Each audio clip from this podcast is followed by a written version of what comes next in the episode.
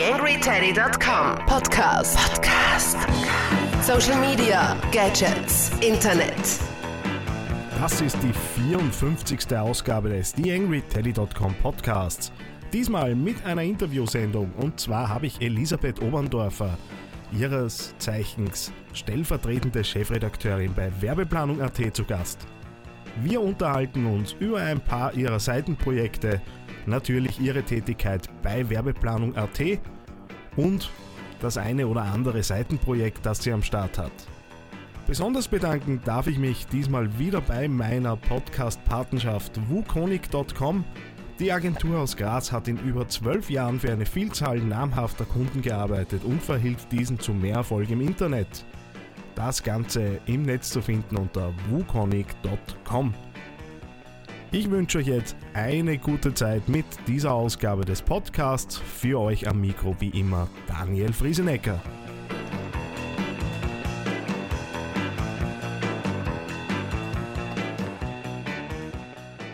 TheAngryTeddy.com Podcast. Podcast.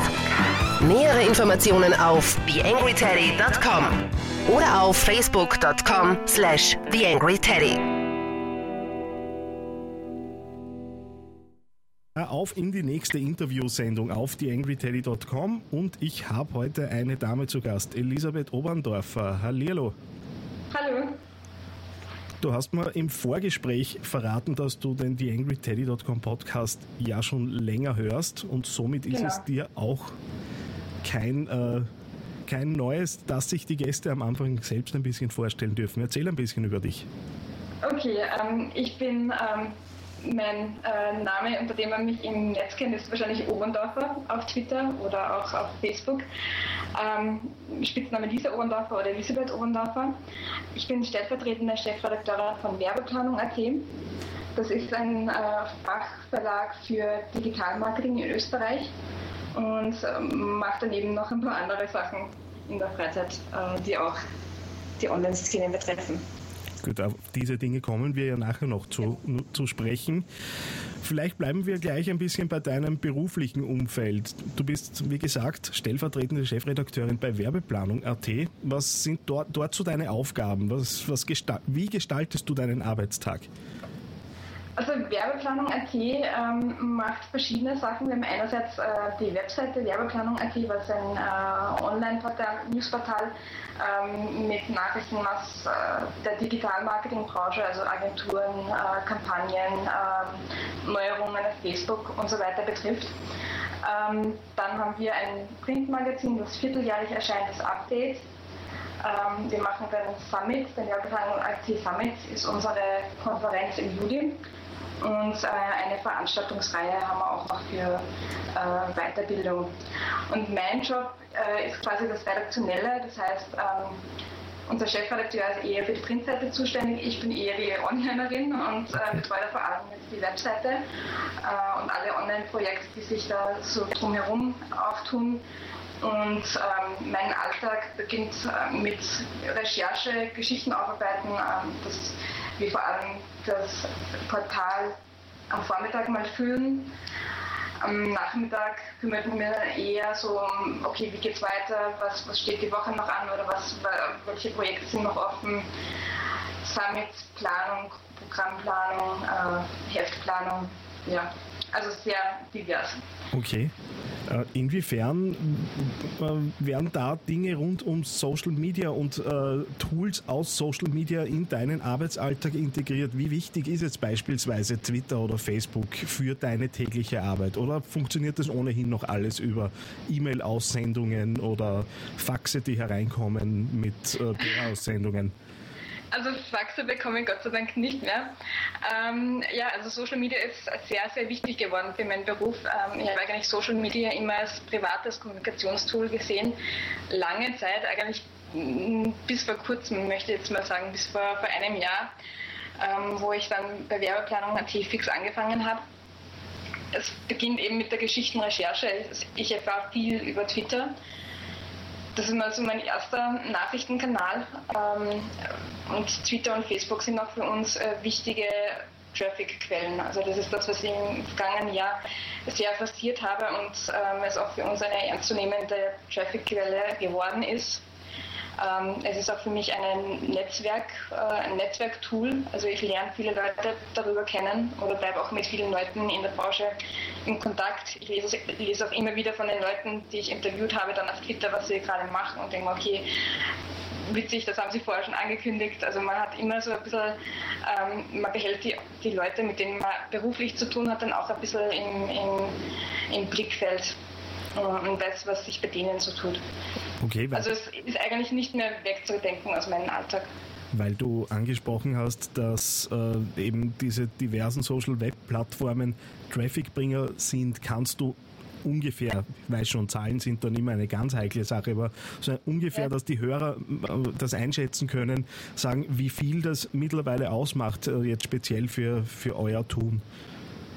Also ich kann das ähm, prozentuell sagen, ist, ähm, würde ich mal sagen, dass Social Media äh, als Traffic-Quelle wahrscheinlich ähm, jetzt schon mehr als die Hälfte ausmacht.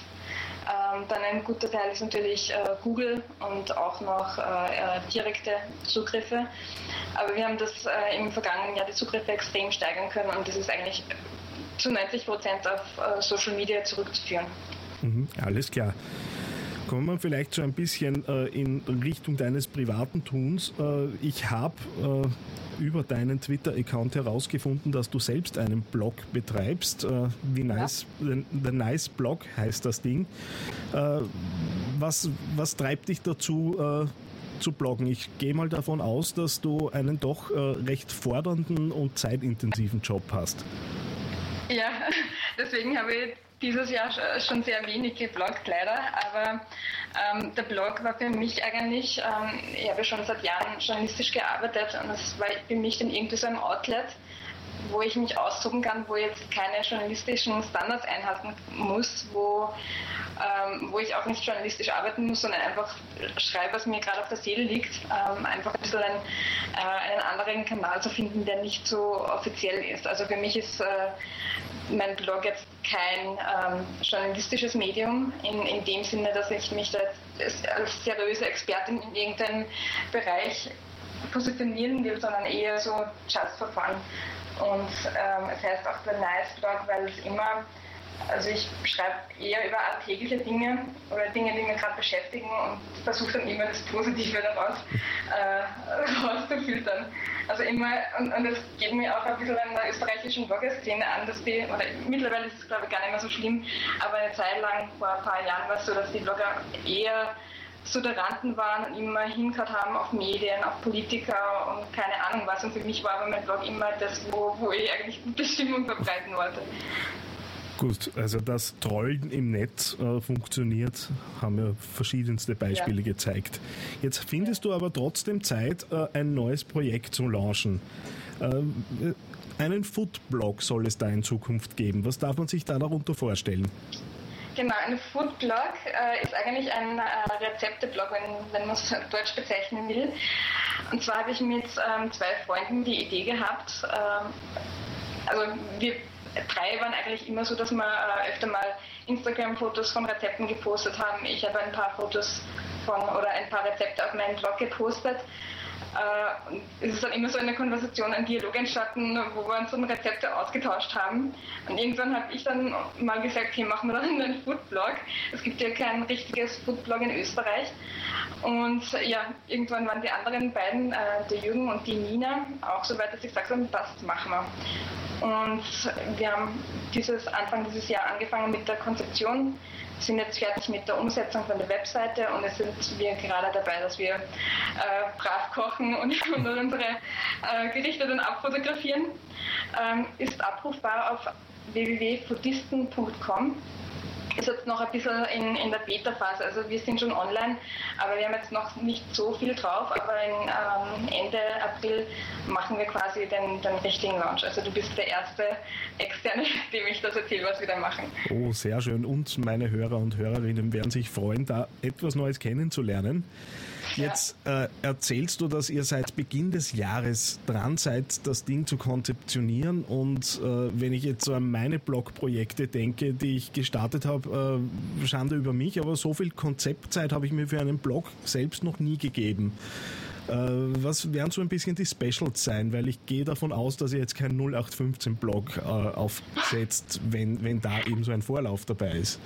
Also jetzt sind die Erwartungen hoch. ähm, nein, also die Vorlaufzeit hat einfach so lange gebraucht, weil eigentlich die ganze Konzeptionsphase ähm, E-Mails hin und her schießen war. Okay. Und war Layouts, aber Scribbles und dann äh, Ideen. Also das, ähm, nachdem wir eigentlich alle drei hauptberuflich was anderes zu tun haben, hat sich das alles ein bisschen äh, verzögert. Also man äh, darf sich jetzt nicht erwarten, dass äh, der nächste Chefkoch oder so äh, gelauncht wird. Aber es wird schon, ähm, äh, was einfach neu ist, also ich kenne zumindest in Österreich kein richtiges Foodblog.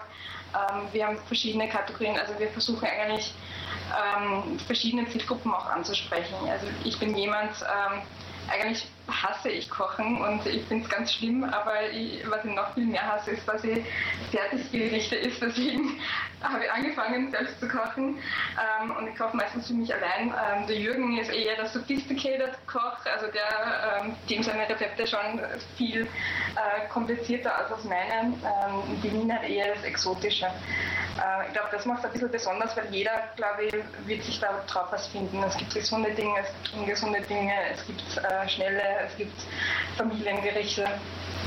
Okay. Und alles ein bisschen frischer ähm, serviert als jetzt andere Kochportale, die es ja schon gibt. Also wir machen, möchten da ein bisschen einen, einen frischeren Spin reinbringen und nicht so auf ähm, diese typischen Kochmagazine. Podcastkurse in Österreich unter podcast-kurse.at. Podcast-kurse.at. So, ich versuche jetzt gerade einen äh, nicht klischeebehafteten Übergang von äh, Kochen und Kochblog auf das Thema Frauen im Web zu finden. Und ich glaube, recht viel plumper, als ich es jetzt gemacht habe, kann ich es nicht mehr machen. Trotzdem möchte ich aufs Thema eingehen. Ich glaube, wir ja. zwei haben kurz einmal sogar dazu getwittert, als ja. ich damals Frauen aus Oberösterreich für die Podcast gesucht habe, da ging es ja damals noch bei mir darum, dass ich wirklich den Fokus rein auf Oberösterreich legen wollte. Ja, mittlerweile. Ich bin übrigens eine Oberösterreicherin. Okay, gut. Du, du rettest jetzt irgendwie das Thema noch. ja. Aber tatsächlich ist es so, mir ist es damals nicht gelungen, jemanden wirklich äh, in Oberösterreich auch beruflich tätigen Tätige in diesem Fall äh, zu finden. Äh, warum sind die Frauen in der Webszene in der Regel doch etwas unsichtbarer. Da gibt es ein paar löbliche Ausnahmen, das weiß ich, aber die, die große Masse findet man eher schwieriger. Also ich muss dir ehrlich sagen, ich weiß es auch nicht und wir sind letzte Woche erst ähm, bei der Programmplanung vom Summit äh, zusammengesessen intern und es ist irrsinnig schwierig, äh, Frauen zu bekommen, weil wir einfach auch nicht wissen, wo die sind, weil sie meistens nicht ähm, die Marketingleiter sind, sondern eher ähm, die Social Media Experten, also so tief drinnen, äh, wahnsinniges Know-how haben, aber einfach in der Struktur dann nicht diejenigen sind, äh, die vom Unternehmen dann irgendwo hingeschickt werden und äh, was sagen dürfen. Also bei, bei, deinem Podcast geht es vielleicht besser, aber ich merke es auch in, in der journalistischen Arbeit, wenn ich ähm, Kolleginnen, also nicht meine Kolleginnen, aber eben Branchenkolleginnen anfrage, sage, hey, mach mir doch ein Interview, du machst das so super und dann heißt ja, aber das muss mein Chef machen. Das ist halt schade. Okay. Und äh, es ist natürlich sicher so, dass es weniger Frauen in der Online-Branche so aus technischer Sicht gibt. Also ich glaube, es gibt wahnsinnig viele oder wahrscheinlich die meisten im, im Marketing, in, in dieser ganzen strategischen Schiene, aber wahrscheinlich weniger in der Umsetzung. Mhm. Okay, naja, mein, mein subjektives Empfinden ist, äh, wenn ich jetzt bei Barcamps irgendwo herumlaufe, dass sich da das, also dass sich der, der Anteil Frauen, Männer so in etwa die Waage hält und äh, kaum geht es darum, Sessions zu halten, sind dann die ja. Herren eigentlich diejenigen, die draußen stehen. Und gerade bei, bei einem Barcamp, wo es wirklich dann nicht mehr auf äh, die von dir angesprochenen Hierarchieunterschiede ankommt, ja. äh, verstehe ich es dann oft nicht, warum das eben dann nicht passiert. Ja, wobei es äh, ist ja nicht nur am Barcamp so, also es ist ja auch an der Uni so, dass immer die, also ich kann mich erinnern, dass es bei uns an der Uni so war, dass immer die Männer Männer waren eigentlich bei uns auch unterrepräsentiert, die waren, die dann mit dem Professor diskutiert haben und sich eingebracht haben und die äh, Frauen haben sie eher da zurückgehalten. Also es ist sicher ein, ein gesellschaftliches Ding, was jetzt nicht nur an der Online-Branche liegt, leider. Na gut, Aufruf an alle Frauen. Meldet euch auch gerne für Interviews hier auf dem The Angry Teddy Com Podcast. Und eben noch eine Initiative, von der ich dann noch gar nicht erzählt habe. Ja, ähm, und zwar eben aus, aus diesen Gründen, was ich da genannt habe. Ähm, und ich weiß eben, dass es, also ich, wie ich dir damals auf Twitter geschrieben habe, super, dass du endlich mal eine Frau hast. Ähm, ich weiß ja natürlich, wie schwierig das ist, diese zu finden. Und habe jetzt mit einigen ähm, Branchenkolleginnen äh, ein, einen Verein, ein Frauennetzwerk für die Digitalbranche in Planung. Da sind wir erst am Anfang, aber ich kann auf jeden Fall schon sagen, ähm, dass sich da in den nächsten Monaten ein bisschen was tun wird. Dann kommst du wieder in die Sendung und stellst es vor. Ich würde sagen, Gerne. wir machen das so. Ja. Ein Artikel, der jetzt in der letzten Woche äh, doch einiges an Reaktionen hervorgerufen hat, war ein Artikel darüber, dass äh, Facebook jetzt das Ende des Like-Hypes äh, bevorsteht und äh, es ganz furchtbar tragische Zahlen gibt und Facebook äh, in diesem Artikel wirklich sehr schlecht wegkommt. Da gab es dann natürlich auch Reaktionen darauf, äh, verschiedenste andere Blogartikel, die dann gesagt haben, das ist ja gar nicht so. Äh, wie ist dein Eindruck? Ist Facebook dem Ende nah? Also ich kann ähm, das nicht bestätigen. Ich bin gerade wieder in einer Like-Phase. Also ich habe immer so Phasen, wo ich jeden Artikel, den lese und der mir taugt, äh, like ähm, und dann wieder nicht. Aber momentan habe ich eine Hochphase. Ich glaube, dass es, ähm, was ich immer aus beruflicher Sicht, aber auch aus privater Sicht merke, ist, dass es einfach schon so unübersichtlich wird. Ich habe mehrere, man, aus beruflichen Gründen mehrere hunderte Pages äh, geliked und ich will eigentlich dann teilweise nur sehen, was schreiben meine Freunde. Natürlich kannst du die Listen anlegen, aber es mhm. geht so viel unter. Also das ist, was mich an, an Facebook so stört momentan und was, wo ich jetzt wieder ein bisschen mehr zu Twitter tendiere, dass äh, es wird unübersichtlich. Und ähm, mit den Timelines, die es jetzt neu gibt, die eigentlich schick ausschauen vom Layout, bin ich mir auch noch nicht ganz sicher, was, was das für Vorteile oder Nachteile hat. Ja, böse Zungen behaupten, äh, dass Facebook mehr Werbung einblenden kann. Ja, was jetzt im äh, Netz unbedingt schlecht sein muss, aber es ist, ich glaube, das, das Problem von Facebook allgemein ist momentan, dass, dass es einfach schon so überladen ist, dass man, also mir drückt es ein bisschen. Also wenn ich Twitter aufmache, ist es immer so ein Stream. Wenn mich was interessiert, dann gehe ich schneller durch, äh, irgendwo bleiben wir stehen. Bei Facebook ist es irgendwie so, wenn ich die App aufmache, äh, weiß ich gar nicht, wo bin ich jetzt eigentlich. Also mhm. ist es ein bisschen undurchschaubar. Kann, kann ich nachvollziehen. Ja. Ein anderes Thema, das äh, jetzt vorwiegend eigentlich durch Pinterest einmal mehr äh, in den Vordergrund gedrängt wird, aber eh über Facebook auch äh, jetzt wieder in die Schlagzeilen gefunden hat, ist das Thema Urheberrecht. Und wie gehe ich jetzt mit Bildern um, die ich irgendwo geteilt habe? In Deutschland gibt es schon wieder äh, ein paar sehr engagierte Anwälte, die da mit den ersten Abmahnungen äh, daherkommen. Wie ist so dein Eindruck zu, zu dieser ganzen Urheberrechtsdebatte, die ja schon äh, schwieriger zu lösen sein dürfte?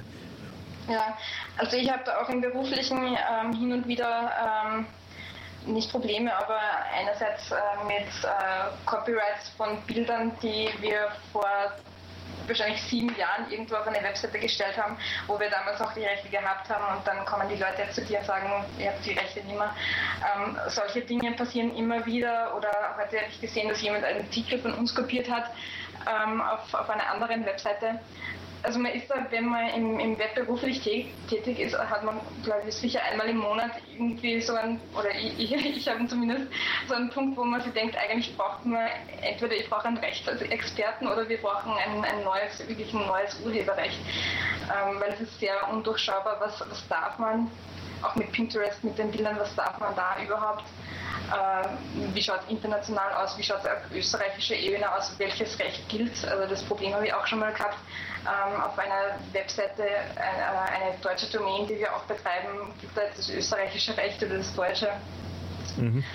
Also es ist komplett undurchschaubar und jedes Mal denke ich mir dann, es, es muss echt mal äh, geklärt werden, ähm, was darf man, was darf man nicht. Und, und, wahrscheinlich ist es bei uns dann auf europäischer, auf EU-Ebene. Aber ich merke eben, das Urheberrecht, Copyright-Thema ist ja von, da ist eigentlich fast jede, jede produzierende Branche im Internet irgendwie betroffen. Also nicht nur Medien, äh, Musikindustrie, äh, Fotografen ist ja auch ein, ein Riesenthema. Gut, dann bedanke ich mich recht herzlich für das Gespräch. Wir sind äh, gut über die 15 Minuten jetzt drüber und äh, das ist dann immer der Punkt, wo ich, wo ich dann abschneide. Äh, ich wünsche dir alles, alles Gute für die Projekte, die da so anstehen bei dir.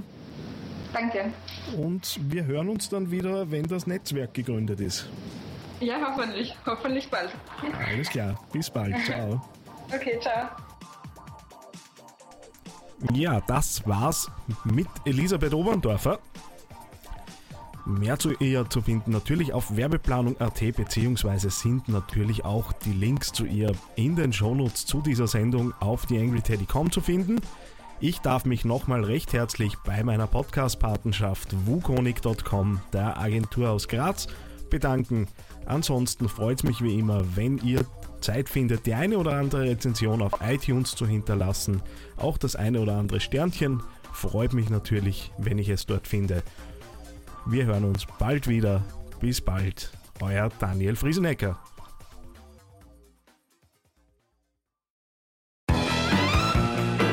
TheAngryTeddy.com Podcast. Podcast. Nähere Informationen auf TheAngryTeddy.com oder auf Facebook.com slash TheAngryTeddy.